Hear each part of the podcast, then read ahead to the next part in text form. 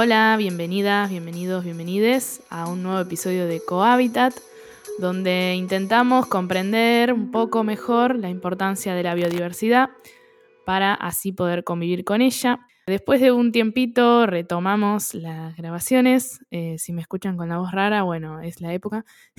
han, han sucedido muchas cosas luego de la pandemia, muchas cosas dando vueltas. Hoy tenemos a una invitada, a una casi tocaya.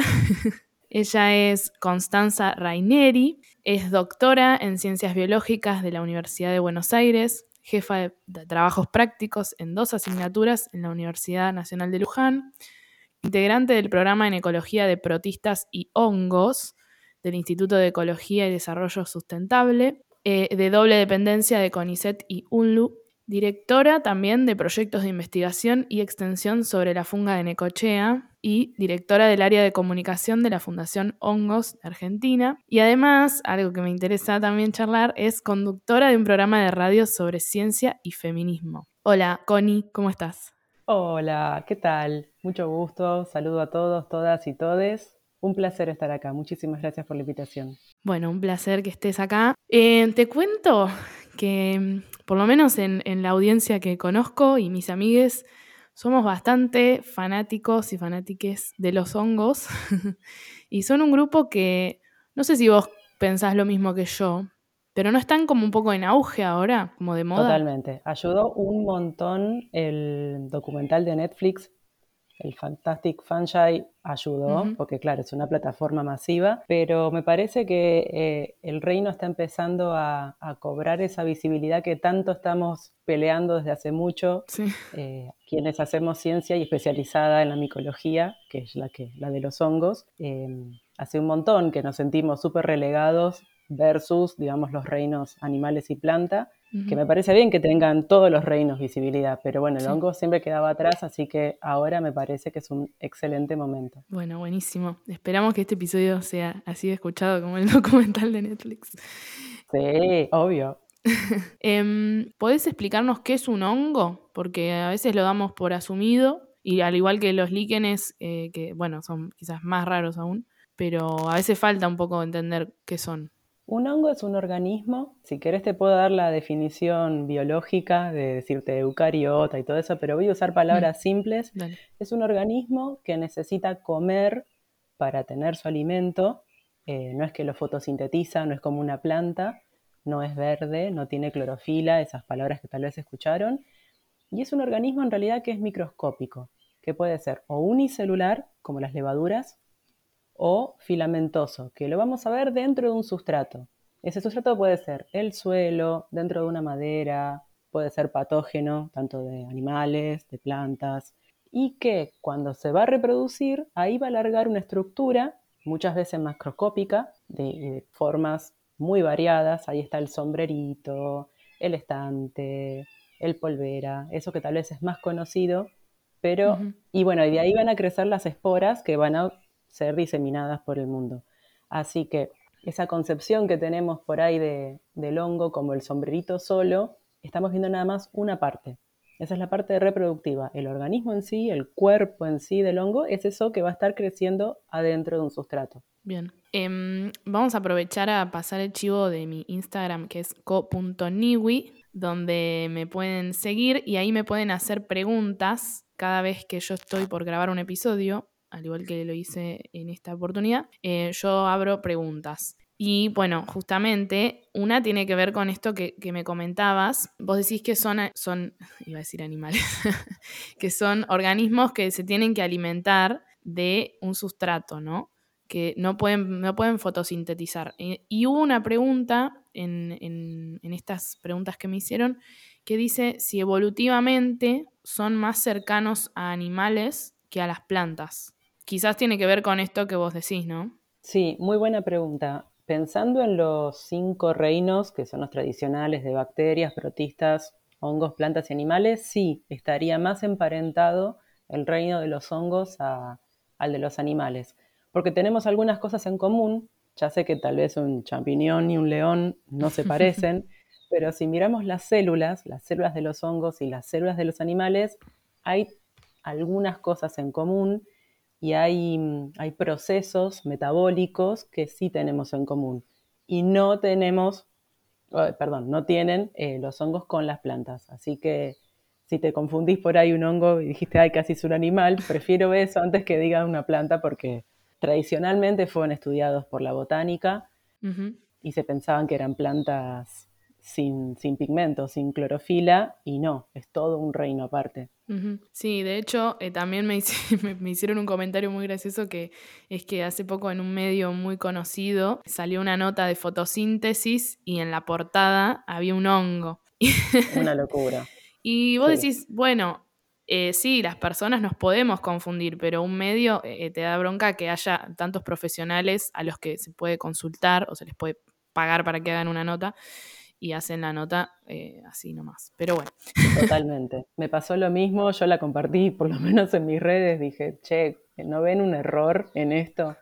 Y es lo que decís, o sea, una persona se puede equivocar siempre, está bien, o sea, es parte, es lo natural, pero consulta, si vas a poner una foto y justo de algo que no, es como que, ¿qué tanto le vas a dar bola a esa información? ¿No? Es como, mm, ¿está chequeado eso? Tal cual, sí, sí, sí. Sí, hay que chequear eh, todas las, notas al igual que se chequean. Bueno, algunas no se, no se chequean nunca, pero eh, aprovechar para que Es una responsabilidad. Sí, eh, quienes intentamos difundir o divulgar, es una responsabilidad. Todo lo que decimos, obviamente le podemos pifiar porque somos personas, pero qué sé yo, si tenés un título atrás, si tenés un trabajo más o menos respetable, no podés decir barbaridades. Y, y bueno, eso fue muy gracioso.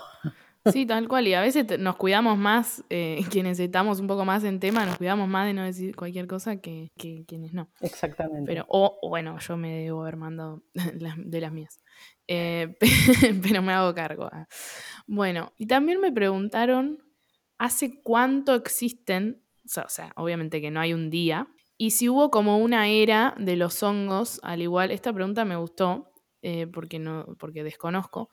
Eh, como una era, por ejemplo, de los dinosaurios, si hubo una era que vos decís, acá explotaron los hongos. Muy buena pregunta también. Em, hay poco registro fósil de los hongos porque básicamente son organismos blanditos, no tienen estructuras muy duras, entonces no es como un hueso o una pluma o no sé, un huevo, un, pico. Así que hay muy pocos fósiles y desde indicios ambientales se puede ver más o menos desde qué época están. Se encontraron, mira, es una pena que no lo tengo ahora el dato. Eh, se encontraron esporas de un hongo, creo que son las más antiguas, al norte de Canadá, que tienen, no sé si son 100 mil millones, no, mucho más, un millón de años. Yo soy malísima. no, yo soy malísima con, las, los, años. Voy a intentar, no, pero no quiero tocar mucho la compu porque si no está se, va a caer, pero que después te lo paso. Y, pero lo que sí recuerdo es la era del carbonífero, que es una era geológica que tal vez alguien que está escuchando sepa desde qué años a qué años va. Esa es la última era, digamos, donde se acumuló el carbón, el carbón vegetal que vemos habitualmente en los, registros fósiles, ¿no? Desde entonces nunca más acumuló. Ahí ya no, no hay carbón vegetal en las eras siguientes. Entonces, lo que se infiere es que a partir de ahí, de esa época, empezaron a aparecer los hongos degradadores de madera. Entonces, ya no se acumulaban las maderas, o sea, los árboles morían, eran degradados y pasaban a otra cosa. Entonces, no fosilizaban o mm. no se, no se convertían en carbón. Entonces, podemos entender que a partir de ese entonces ya estaban los hongos más complejos o evolucionados, si lo querés decir de alguna forma, que son los que degradan madera. Y antes de eso, obviamente, había más, hay registros que son como esas improntas, que no es que está el honguito fosilizado, pero hay como improntas en, piedras, en rocas, tendría que decir, perdón, eh, de hongos de sombrero, o sea, son formas que se mantuvieron en muchísimos millones de años. Y después están como los de Jurassic Park, honguitos en ámbar. Ay, qué hermoso. de, de, Jurassic Park. Hay creo que cuatro o cinco y los encontraron en Birmania, en muy pocos lugares del mundo. Te diría que hay menos de 15 fósiles de hongos en el ah, mundo. Mira. Es, por eso es una excelente pregunta. Lástima que no puedo decir con exactitud las, los números. Pasa nada. Pero están hace mucho. Piensen que están desde antes que las plantas conquistaran la Tierra. O sea, piensen en una Tierra, en un planeta Tierra sin plantas, con una atmósfera muy diferente a la actual, con un suelo prácticamente desnudo, y estaban estos hongos gigantes que medían como 6 metros, eh, viviendo de lo que podían, comiendo, bueno, degradando cosas. Mm. Habría líquenes, pero esto era antes de las plantas. Eran las plantas muy primitivas, las que eran como unos pastitos finitos, chiquitos, las primeras plantas que hubo. Y ahí fue como el auge de estos hongos gigantes y después, bueno, obviamente todo se fue disminuyendo de tamaño, pero aumentando en diversidad. Mira, no, no sabía esto. no lo tenía presente, lo debo haber estudiado en algún momento y me lo olvidé. Eh, no sé si se ve mucho, lamentablemente. Yo lo veo en la teórica, en, clase, porque me parece súper interesante, pero no sé si se enseña mucho sobre hongos y sobre estos temas en, la primaria y en la secundaria. Es, como que es un tema también difícil. Sí, yo, bueno, yo estudié la carrera de biología, ya me recibí hace unos años, pero tuve pocas clases de hongos. Es cierto que no hay, eh, a no ser que hagas ahí una especialización o algo así, o algunas materias específicas, no está, no está tan visto. Y esto es pregunta mía. Esto que vos decís de la acumulación de carbono, también tiene que ver con los hidrocarburos, ¿o no? Claro, una vez que se empezó a, digamos, a degradar todo eso, mientras, o sea, cuando morían se degradaban porque había hongos degradando, no se acumuló. O sea que... Entonces no, no se volvió a acumular. Claro, o sea que eh, gracias a los hongos no tenemos o sea, tenemos un reservorio de hidrocarburos limitado, digamos. Y sí. Nunca lo había pensado. Seguro. Nunca lo había pensado. Seguro. Conclusiones. mucho la historia del planeta, los hongos. Qué locura. Bueno, otra pregunta, así seguimos, es eh, ¿cuántas especies existen en Argentina? A la gente le gustan los números, yo sé, a mí no me gusta memorizar, pero, pero sí. Uh, en Argentina me mataste, pero no, no, no me atrevería a decir. Te puedo decir de al nivel de reino, si comparamos, por ejemplo, el reino de las plantas tiene más o menos 250.000 especies y se conocen casi todas las plantas. Siempre va a haber plantas nuevas, pero más o menos se conocen todas. El reino animal tiene casi un millón y ponele que se conoce un 80% de la cantidad de especies. Y del reino de los hongos se estima que hay 5 millones o más hay autores y autoras que dicen que son como 13 millones, es como que son cifras enormes y solo se conoce el 5%. Muy poco. nada. Hay muy poca gente que estudia hongos, entonces hay mucho que desconocemos, muchísimo. A nivel de región y país, perdón, esos datos no los tengo, pero y bueno, por lo menos entendemos que es muy poco. Pero también sí, si es tan desconocido, eh, increíble. Eh, también siempre, el mismo ejemplo, ¿no? Que a veces estamos yendo a buscar vida a otros planetas. O también, el, también muchos, el fondo del océano se sabe que no se conoce y, bueno, también terrestre eh, nos falta por conocer mucho. Sí, está piola eso de pensar que queremos ver vida fuera de otro planeta, que, que bueno, está bien, o sea, es un evento súper importante, pero acá tenemos un montón de cosas que desconocemos y, y podríamos dedicarle un poco de energía, dinero, subsidios, lo que sea, a, conocer más lo que ya tenemos y lo que estamos perdiendo todos los días, ¿no? Porque se vienen años complicados mm. y justamente los hongos son bastante sensibles a, los cambios. Eh, así que, y nadie habla de conservación de hongos. Así que. Sí, es cierto. Hay que empezar. Es cierto. Em, también eh, esta creo que es una pregunta que te deben hacer seguido. ¿Cómo se diferencian a los hongos comestibles de los que son venenosos o tóxicos? La gran pregunta. Sí. No, la gran pregunta es, se come siempre, claro. primero, y después es cómo lo diferencio. Y tengo que responder que no existen características morfológicas generales que separen a un hongo comestible de un hongo tóxico porque hay que conocer primero, hay que identificar qué especie es y compararla con bibliografía. Y vuelvo a decir, hay poca, no es que haya poca bibliografía, se conoce poco de los hongos, sabemos solo un porcentaje, entonces vamos a saber un porcentaje muy chico de lo que tenemos. Entonces es cada vez más complicado. Y después hay que pensar que no todo es binario, la naturaleza no es binaria, entonces no tiene por qué ser comestible versus tóxico, porque hay algunos que no serán ni comestibles ni tóxicos, son. Y por ahí son la mayoría. Eh, y después, además de los comestibles, ahí ya entra si son ricos o no, si nos gustan o no. Hay algunos que serán más deliciosos que otros, entonces hay como un montón de opciones a esa, a esa pregunta binaria que, me gusta como ir rompiéndola. Exacto. De construirla. Exacto. Eh, paréntesis, ¿probaste la calvatia? Sí, sí, me encanta. La quiero probar. Yo, bueno, vivo en Luján y donde vivo yo es en las afueras de Luján, que mucho campo, y cuando aparecen, que crecen en esos hermosos anillos de bruja, eh, voy, colecto y hemos hecho escabeches, milanesas, salteados, es riquísima. ¿Qué es? La calvatia es la pelota gigante, esa que parece una pelota de fútbol enorme que pesa casi un kilo y nada, es muy rica. Le dicen molleja vegana, ah, es, está bueno, yo nunca comí molleja, pero para las personas veganas es como Re punto. Sí, sí, sí, pero eh, ¿es un anillo de bruja, dijiste? Sí, eso es un término que se le dio desde la antigüedad, que aparecían estos círculos o anillos en el pasto, en el campo, donde en el borde de estos círculos aparecían un montón de, sombreritos o bueno, de otros, por ejemplo, polveras. Entonces se decía en la antigüedad que ahí habían bailado brujas o hadas y, o había caído un ovni o no sé qué. Sí, sí. No, y no tiene nada de sobrenatural, es el hongo que va creciendo, la forma de crecimiento que tiene un hongo es radial.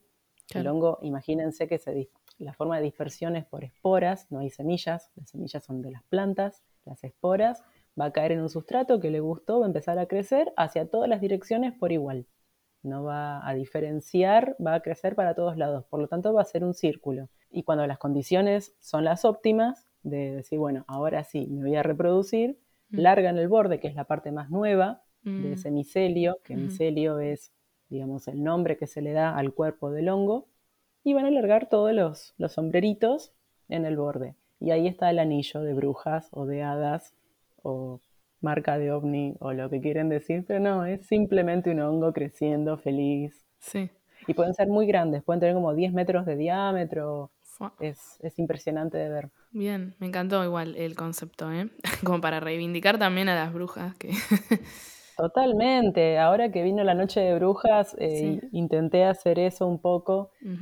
bueno, antes hablábamos cómo, cómo, los hongos tuvieron que ver con la, con la historia del planeta y con la historia de la sociedad. Hay un hongo que mm, ataca al grano del centeno, del cereal, y lo reemplaza por, por, bueno, por el cuerpito del hongo que eso tiene un montón de sustancias alucinógenas, tipo de las que se deriva del LSD. Entonces se piensa que las brujas de Salem, em, bueno, en esa época había, estaba este hongo contaminando los, los campos y hicieron pan con estas semillas que estaban contaminadas con el hongo y por eso sufrían esas alucinaciones. Y nada, y las tacharon de, poseídas y por eso las mataron. Eh, de forma totalmente injusta y, bueno, ya sabemos lo que es la historia, ¿no? Sí, eh, sí. Pero seguramente eh, se piensa que este hongo podría haber causado estas alucinaciones en estas mujeres que, bueno, terminó en este femicidio masivo. Sí, sí, la otra vez justo escuchaba una historiadora que, quiere eh, que se renombre, digamos, a, a, esa etapa como, como un genocidio. Totalmente. Sí, total hablando de, tu programa de feminismo. Sí, bueno, bueno no puedo evitarlo. No, obvio. Yo tiendo. Tuvimos un episodio de aves y feminismo, que así que ya, ya está tildado este, está posicionado este podcast, así que quédate tranqui. Muy bien. Em, bueno, también estábamos en las preguntas que, nos, que me enviaron y preguntan sobre hongos en la medicina, eh, cómo se usan, si se usan, si algunos no se pueden usar. Volviendo a cómo modificaron los hongos a nuestra historia, gracias a que aparecieron, eh, o apareció la, penicilina, cambió mm. la mortandad totalmente. Después, bueno, con las vacunas, ¿no? Ese fue el, otro salto, el gran salto de, no morir tanto. Mm. Pero gracias a los antibióticos, la penicilina es un antes y un después. Antes la gente moría y no tenía muchas más chances y la penicilina es un compuesto que se extrae de un hongo, el penicillium, y, fue descubierto casi por accidente. Serendipia. Claro, ocurrió y bueno, ahora obviamente se sintetiza, ¿no? Es como que hay un montón de otros antibióticos, pero gracias a, la penicilina tenemos que, agradecerle un montón porque aumentó nuestra calidad de vida y nuestra esperanza de vida. Y después, bueno, sí, hay un montón de hongos eh, medicinales que tienen propiedades maravillosas. Eso viene mucho de la cultura asiática. Acá, digamos, no voy a decir América porque América fue muy masacrada, o sea, no, seguramente mm. las culturas eh, originarias también tenían conexión, como podemos hablar con el psilocibe y, y tantos otros, pero acá también nos masacraron, así que voy a hablar de la cultura europea, o más bien, no sé, la occidental, más que europea. No les gusta mucho esta idea de, de los hongos con, con, estos poderes mágicos que se les atribuye. Para mí no hay nada de mágico, o, o, o no hay un hongo más mágico que el otro, son todos mágicos en tal, claro. ¿no? O sea, son igual de mágicos. Pero bueno, de las culturas orientales eh, tienen mucha data de muchos años y la idea es proteger la salud más que curar la enfermedad. Son hongos que se toman como microdosis o siempre o partes de las comidas, ¿no? O sea, son la mayoría eh, comestibles. Entonces, si uno tiene, uno una tiene una dieta eh, balanceada con estos hongos, es como que te va a ayudar siempre. Está bueno comer hongos, ayudan, son nutricionalmente muy buenos y, de paso tienen un montón de compuestos que, son beneficiosos. Em, pero bueno, lamentablemente acá, y voy a hablar de la Argentina, las leyes atrasan mm. y es ilegal. Mm. Consumir hongos comestibles no pasa nada, pero los medicinales no están en el código alimentario, entonces es todo ilegal. Mm. Consumirlos, cultivarlos, comercializarlos entonces ahí ya tenemos un montón de trabas, mismo para las personas que quieren investigarlos. Tener esos cultivos ya es un problemón. El otro día hablaba, hablaba con una amiga eh, que como que con el cannabis que por ahí, haciendo una comparación, ¿no? Eh, se avanzó mucho porque también muchas personas se organizaron y todavía creo que con los hongos falta eso, falta, ya está eh, como en auge, ya está, hay más gente sabiendo del tema, investigando, también eh, viendo diferentes tratamientos, ¿no? Tengo entendido que para enfermedades psiquiátricas también. Sí, se utilizan, desconozco, no soy médica, eh, conozco muy por encima, pero hay desde tratamientos oncológicos hasta, no sé, insomnio, depresión, em, sirven para un montón de cosas, pero justamente encontrar la dosis, encontrar el tratamiento o el seguimiento, porque ¿quién te va a acompañar? Esto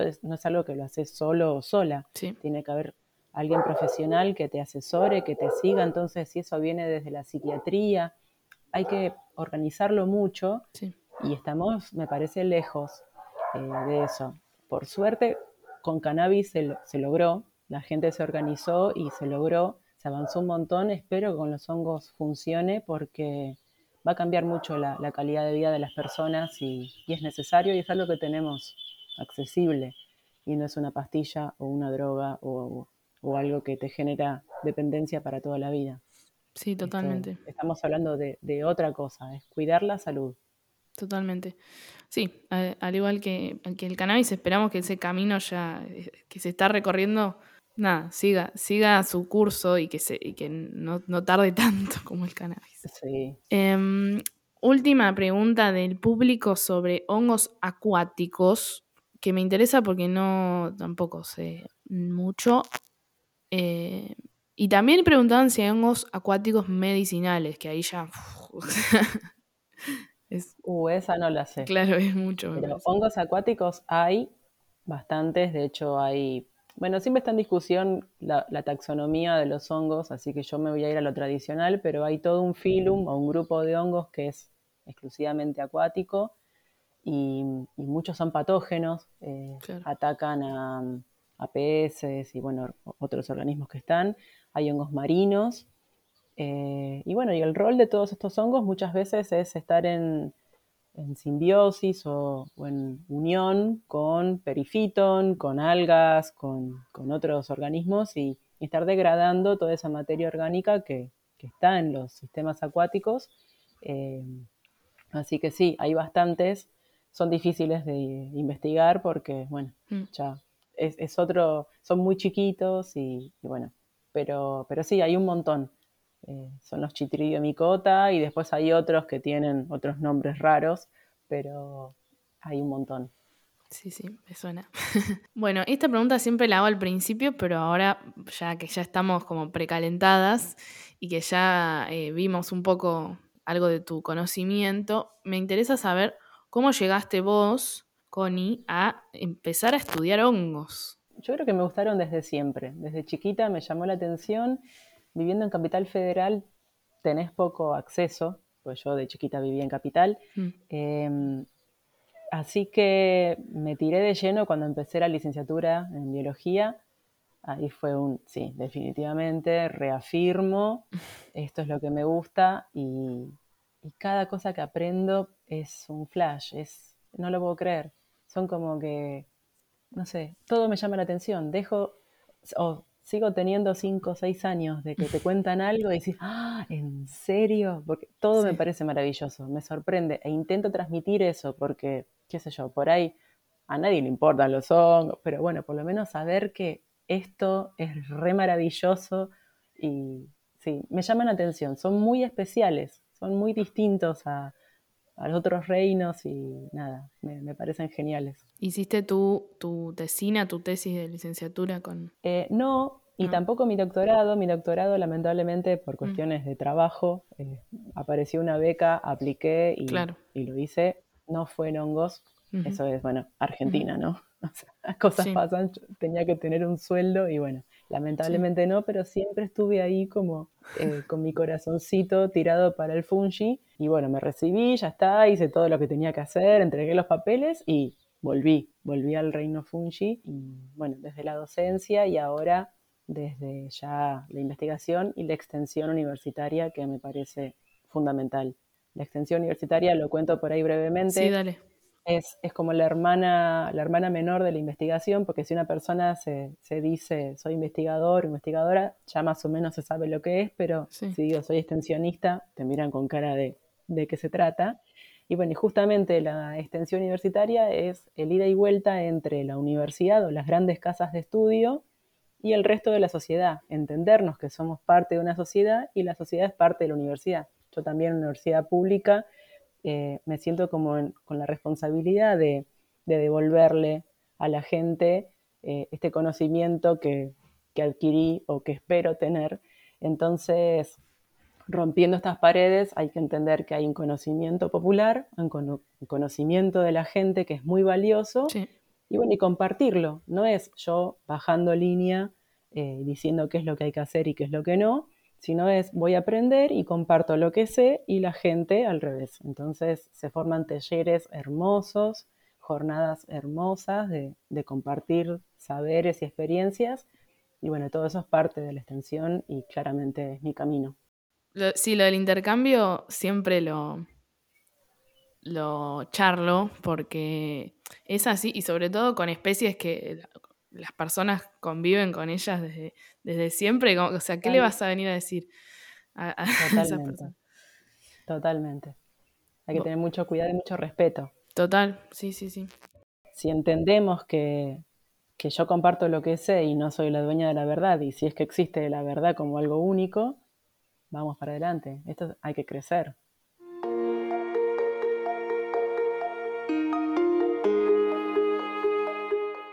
Bueno, en este momento del podcast vamos a hablar de extinción, que también es algo que está un poco en auge y que por algo es el, hilo conductor de todos mis episodios. Y les pedí también en mi Instagram que dejen algunas teorías de extinción. Ya se está poniendo muy difícil esto porque eh, redundamos siempre en eh, que se inventa algún compuesto o que mm, o que se libera a la atmósfera o que mm, por algún motivo, bueno, en este caso me decían que se termina la materia orgánica, pero eh, está difícil porque la idea es que se extingan solo los hongos. Entonces, si se extingue la materia orgánica, ya también medio que nosotros tampoco estaríamos. Pero, mm, pero bueno, también me decían, eh, por ejemplo, eh, a causa de nuestras actividades, una concentración muy elevada de ozono en la atmósfera. Pero yo no sé si eso también dañaría únicamente a los hongos. O sea, que evidentemente no. Creo que vos... No, actividades, a ver, estoy pensando, actividades que solo afecten a los hongos, por ejemplo, una recolección desmedida, que se extraiga, bueno, el extractivismo en general, ¿no? Pero pensando solo en, los hongos, eso puede afectar muchísimo a las poblaciones de hongos. Hay algunos hongos como la morilla o la morchela que, que, se tiene la creencia que si uno quema la morilla crece, por ejemplo, en la Patagonia, eh, asociada a los cipreses, a los árboles, y se tiene la creencia que si se quema el bosque, salen las morillas. Entonces muchas veces hay quemas mm. eh, intencionales para después salir a cosechar. Lo que está pasando es que si vos quemas el ambiente, claramente todo va a morir y el hongo siempre recordemos que va a estar en el suelo como manotazo de ahogado antes de morir, va a ser su estructura reproductiva y largar las esporas diciendo, ustedes sobrevivan sin mí, como que las deja. Pero claramente ese hongo murió. Es lo último mm. que hizo. Mm. Entonces no es muy inteligente estar quemando el bosque para cosechar, porque ahí no vas a volver nunca más a cosechar. Más allá que no es muy inteligente quemar, ¿no? Quiere que quede claro. Pero está eso, el problema de, de las quemas, que claramente nuestro país y el mundo está en los últimos años está sufriendo los peores incendios de la historia.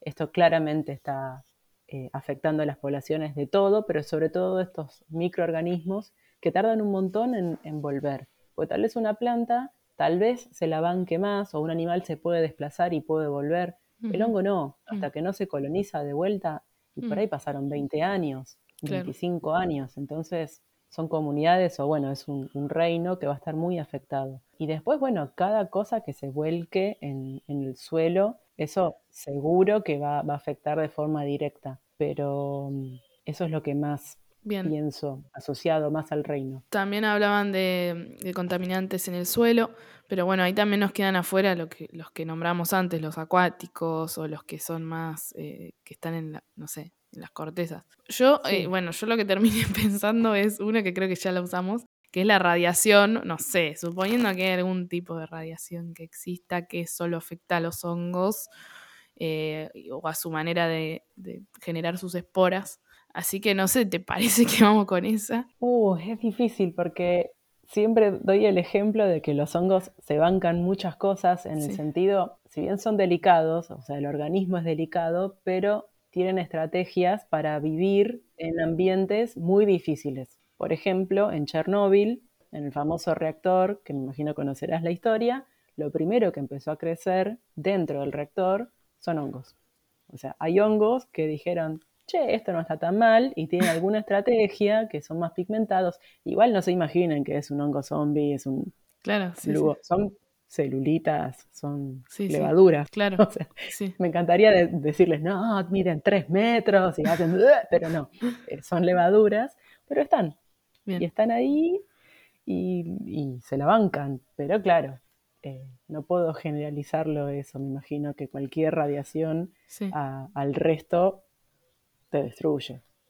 Bueno, bueno, vamos a, suponer que de alguna manera elijan eh, quienes están escuchando la que más les guste y de alguna manera se extinguen todos los hongos del planeta, lo que conocemos como hongos. ¿Qué, crees que pasaría? ¿Qué creo que pasaría? En lo personal, eh, me quedaría sin cerveza y pizza. Ay, sí. Porque los hongos que hacen, que fermentan, las levaduras, hacen la pizza, y hacen la cerveza, así que para mí sería trágico pasar un viernes a la noche sin esos dos.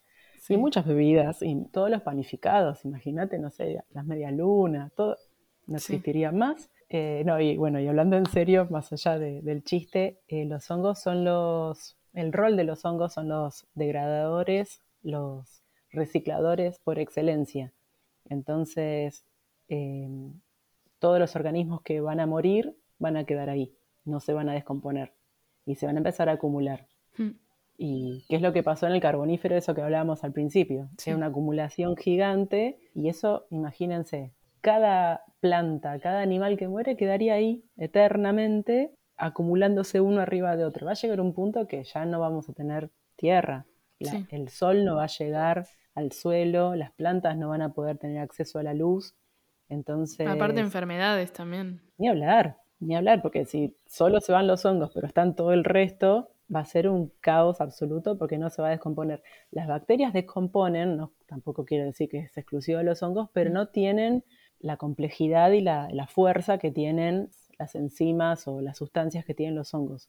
Así que sería una acumulación terrible de, de muerte para siempre, va a estar ahí, así que no estaría muy copado. Claro.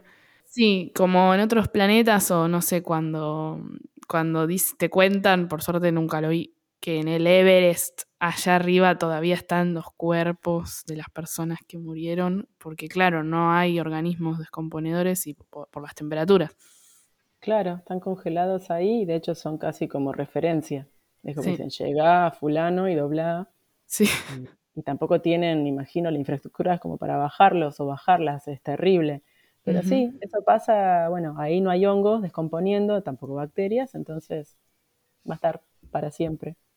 Tal cual. Bueno, entonces sería bastante horrible el mundo sin hongos. O sea, sin cerveza y con. Imagínate estar viviendo todo eso y sin cerveza. Claro. y sin saque y sin un montón de vino, o sea, la mayoría de los fermentados, ¿no? Sí, sí, sí, sí. Em, y bueno, vos me comentabas un poco de las amenazas reales, ¿no? Que serían esta, esta sobre recolección, bueno, y obviamente la degradación por las quemas. Em, bueno, también supongo que la fragmentación del hábitat es como la mayor de las causas de extinción de muchas especies. Totalmente. Eh, ¿Hay especies en extinción que estén en peligro de extinción de hongos? Sí, mira, justamente hace la semana pasada participé de un congreso de micología donde se hizo una reunión de las listas rojas, no sé si conocen lo que es. Eh, las listas rojas son los animales, plantas, hongos, etcétera, que están amenazadas de alguna forma y varias, ¿no? O sea, llegamos a extinción como lo último, pero pueden estar afectadas de alguna manera em, y se discute cuál incluir en esta lista.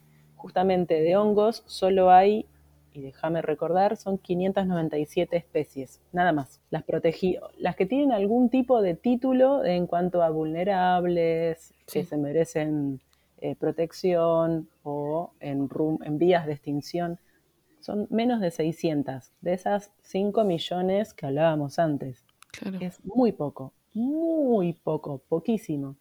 La idea es justamente empezar a meter más a los hongos en todas las políticas de conservación, porque me parece perfecto que se protejan animales y plantas, pero que aparezcan los hongos en, las, en los escritos, en, en, la palabra. Por eso también decíamos la palabra funga, que es, digamos, la, palabra que se le da a la variedad de hongos de un determinado lugar, que es lo mismo la flora y la fauna, que es la variedad de plantas y variedad de animales de un lugar. Las tres Fs que tanto utilizamos mm. en, en, nuestro lenguaje diario, meterla, meterla a la funga, que se legisle, que se empiecen a dar pelota, porque estamos perdiendo información, estamos perdiendo organismos, no sabemos ni siquiera qué son, y, están bastante a merced de este, bueno, del extractivismo como hablábamos, de la fragmentación del, del ambiente.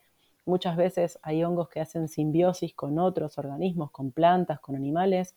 Si esa planta o un animal se va, perdemos el hongo, porque se va a quedar solo y solo no vive. Entonces hay que tener en cuenta un montón de cosas ambientales y que hay que empezar a hablarlas y tienen que estar en las leyes. Sí, conozco como la pequeña eh, reivindicación, o sea, digo pequeña porque es una dentro de toda la causa, ¿no? Pero es como la lucha por que se, que se reconozca flora, fauna y funga. Cuando hablamos en general de los ecosistemas, yo reconozco que también es como que es un sesgo que tenemos, eh, porque es lo que todo el mundo conoce y, bueno, lo más... Nos educaron así. Total, sí, sí, como con muchas cosas.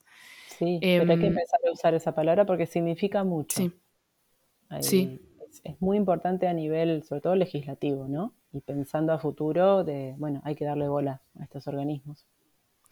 Sí, también em, a veces salen esas notas también medio sensacionalistas, pero dice, se encontró un hongo que puede degradar plástico, eh, que hay varios organismos, bacterias también, pero claro, es como si, si vamos a esos lugares donde sabemos que que están las condiciones y que sea como, por ejemplo, algún tipo de basural donde se acumula ese, residuo, es como que eventualmente va a haber organismos que, colonicen eso y no sé si, no diría la palabra evolución, pero diría, eh, no sé qué palabra diría. no, pero... Eh, es verdad que hay hongos que degradan, que tienen baterías enzimáticas o sustancias muy potentes para degradar, por ejemplo, plástico y cualquier otro compuesto, mismo hidrocarburos. Se utilizan para la bioremediación, que es eh, el proceso por el cual de, por ejemplo, hago crecer un hongo, en el caso particular de un hongo, no se puede hacer con otras cosas, pero hago crecer este hongo donde hubo un derrame o algo, el hongo eh, al tener estas, estas sustancias va a cambiar el, el componente tóxico lo va a hacer tal vez no tóxico, entonces después es mucho más fácil retirar el hongo y sacarlo del ambiente que sacarlo cuando está en, forma de petróleo o en forma de lo que sea. Y los hongos también bioacumulan, que es, digamos, todos estos compuestos tóxicos los van, digamos, eh, acumulando o reservando en su cuerpo, entonces es más fácil retirar al hongo que andar sacando molécula por molécula del suelo. Son dos procesos muy importantes que tienen también los hongos que tienen que ser utilizados, que tendría que haber políticas para empezar a utilizarlos, pero bueno, tiempo. Sí. Sí, y también eso, la cantidad de, especies y de organismos que debe haber que no conocemos que nos servirían. O sea, ese es el riesgo también de estar perdiendo especies que quizás podrían eh, darnos soluciones. Por ahí se terminan inventando cosas rarísimas, costosas y complejas y hay algún organismo te lo solucionaba. Tal cual. Gauchito, seguro. Eso que decís, totalmente, totalmente. Seguramente la respuesta a todo es un hongo. Pero bueno, eh, no se conoce todavía, o estamos en eso. O se conoce y no te dan bola. Porque tampoco, viste, es, es un organismo que os decís carismático. Claro. Hay mucho miedo, muy no, no mm. lo toques, no, que te va a generar no sé qué, que hay mucho de estigmatización en este reino. Entonces es difícil. Sí, sí, sí, totalmente. Y no es tampoco marketinero. Ahora, bueno, Netflix hizo un poco su lo suyo, pero con ciertos hongos. No sé. Claro, sí. Em, sí, claro. Están los, los estrellas, los que hoy en día preguntan muchísimo. Yo soy parte de Hongos de Argentina y, y mm. te diría, llegan 10 mensajes por día de gente preguntando por microdosis y, claro. y contando historias durísimas, terribles, mm. de enfermedad, de depresión, tanto mm. personal como de algún ser querido o querida. Y es difícil tener que responder en Argentina es ilegal. Claro. Lamentablemente no tengo cómo ayudarte porque en este país es ilegal y me duele, me, lastima que esa sea la respuesta. Tenemos que cambiar mucho muchísimo y sobre todo por estas personas que están sufriendo. Total. Sí, lamentablemente no te puedes arriesgar tampoco a recomendar cosas que no están eh, del todo estudiadas o que no están corroboradas. O sea, eso claro. Es, esa responsabilidad que hablábamos antes de yo tengo un título, tengo y, ahí además estoy, ni siquiera es mi nombre, yo soy una fundación, o sea, en ese momento, yo soy en, en, ese instante Hongos de Argentina y, y es difícil, es re difícil. Porque te cuentan, son testimonios que yo tengo ganas de decir, dame tu teléfono y, te abrazo y, hablamos, o venite a casa, aunque sea a llorar. Pero tengo que responder mm. diciendo, perdón, pero esto es ilegal. O transmitir, ahí creo que el Hospital Borda, acá en, Buenos Aires, eh, es el primero que va a empezar a, tratar eh, a pacientes oncológicos con psilocibina. Y pero cuando la ANMAT lo apruebe. Ah, claro. Y ahí estamos siempre dependiendo de, mm. ¿no? De, que sea legal, porque obviamente las cosas tienen que ser legales. Sí, sí, Tienen que ser legales. Sí. Eh, pero bueno, es, difícil. Bueno, bancaremos esa causa. Totalmente, sí. Yo estoy muy al tanto de eso, de, personas que están estudiando desde, no desde la biología, ¿no? Desde la psiquiatría, de, de qué se lee, qué, qué avances hay, porque y hay que comunicarlo, porque es algo que está importando muchísimo.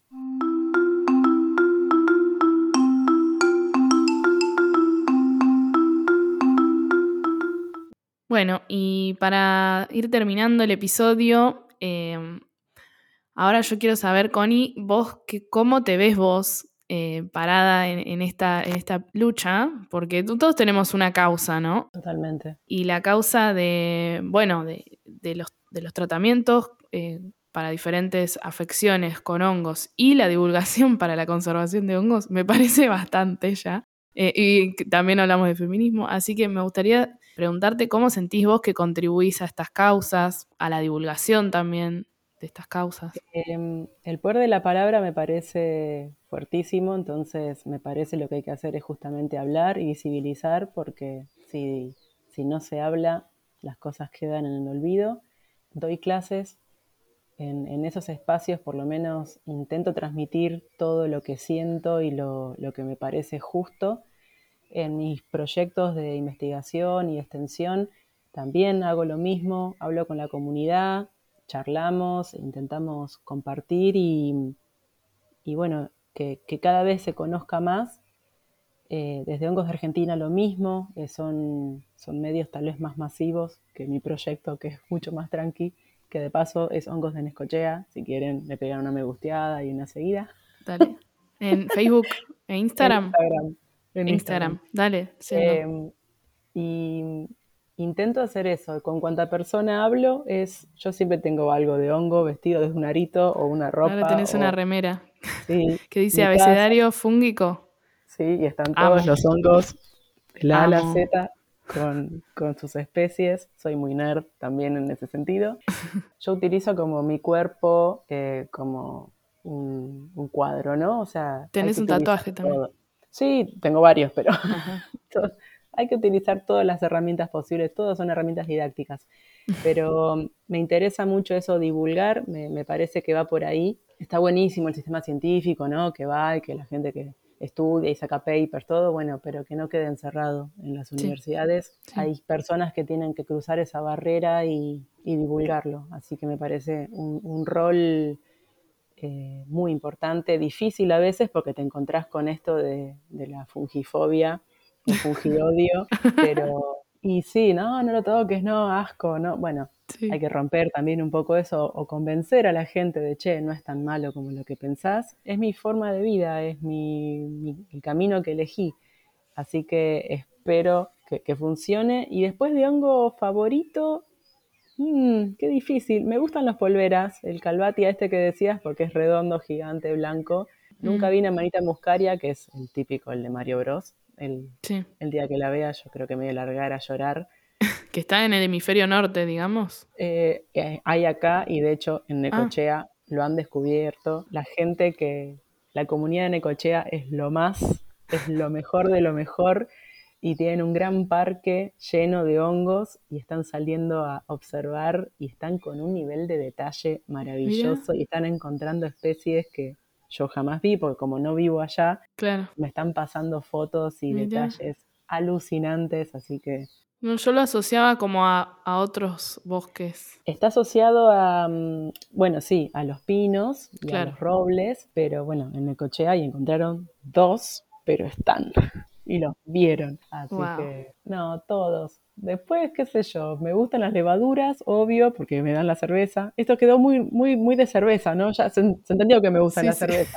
Volví muchas veces a eso. Y bueno, entender que, que somos como una unidad, ¿no? O sea, estamos gracias a los hongos y los hongos están también gracias a nosotros y, entendernos como un todo. Parece importante. Buenísimo. Esta pregunta la hago siempre eh, y es poco capaz ya quedó respondida, pero para mí siempre es también salir.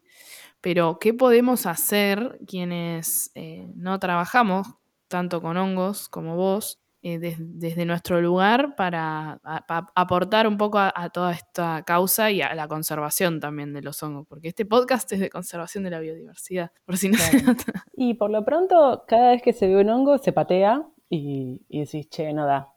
Eh, ¿Por mm. qué? O sea, esto de, lo corto y después te digo, ¿qué es? Y te lo muestran así. Y no, déjalo ahí. Sacar una foto con un espejito si querés ver la parte de abajo. O sea, hay formas de no, no lo alteres.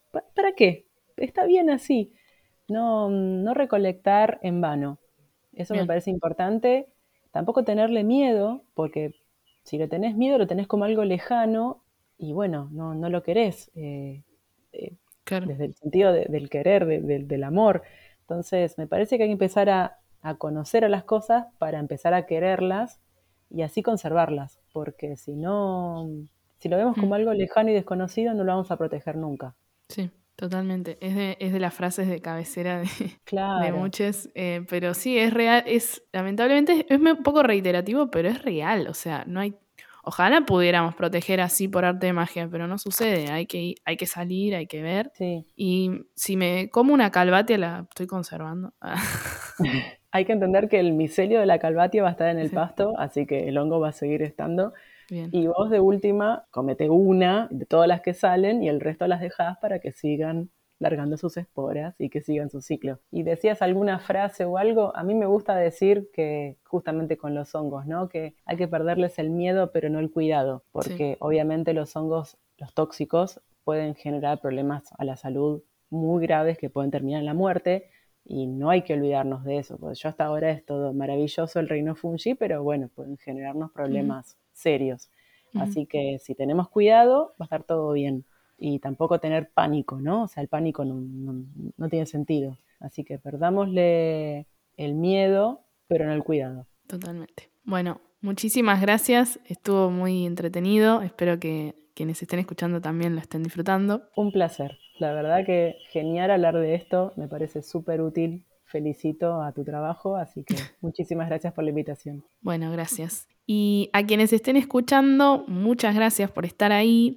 Pueden comprarme un matecito en matecito.co barra cohabitat para también ayudarme a seguir creciendo, a seguir entrevistando personas muy interesantes. Yo estoy muy contenta también de, de conocer a estas personas. Eh, si se perdieron los episodios anteriores, tenemos dos temporadas. Hablamos de aves, de murciélagos, de plantas nativas, de peces, de algas, de feminismo también, de el quimilero y el gran chaco, de arañas, de insectos. Creo que no me olvido de nada, pero tienen ahí para entretenerse si están escuchando por primera vez. Y muchas gracias. Nos vemos la próxima.